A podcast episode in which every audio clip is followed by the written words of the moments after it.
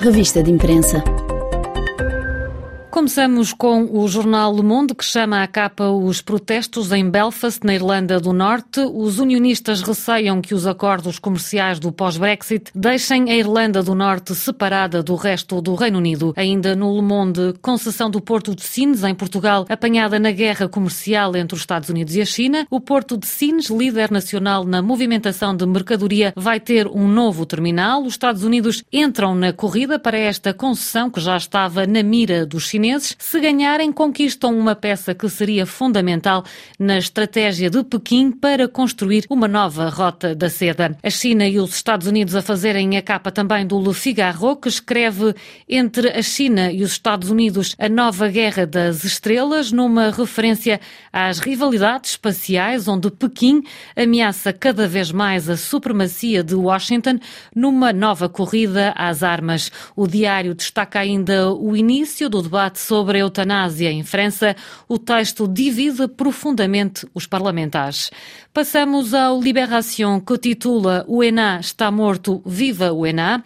Ontem, o chefe de Estado francês Emmanuel Macron anunciou o fim da Escola Nacional de Administração, em França. A escola que se tornou num símbolo de uma elite tecnocrata estava na mira das autoridades desde o movimento dos coletes amarelos. O jornal refere, no entanto, que se está perante uma decisão de fachada, sublinhando que se trata apenas da mudança de um nome. Assassinato de Sankara a França cúmplice escreve em letras garrafais esta sexta-feira o L'Humanité. O jornal diz que novos elementos reforçam a hipótese da cumplicidade de Paris na morte do antigo presidente do Burkina Faso, Thomas Sankara, em 1987.